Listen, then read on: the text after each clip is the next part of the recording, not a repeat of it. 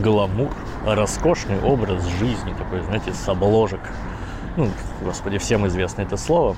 Вопрос в том, откуда оно взялось. А, гламур от английского, ну, с английского переводится как чары, волшебство, и произошло тоже от английского или там от шотландского варианта э, слова граммар, типа грамматика, учение словесности. Кстати, такого же происхождения слова гримуар, то есть книга заклинаний, это тоже граммар, грамматика.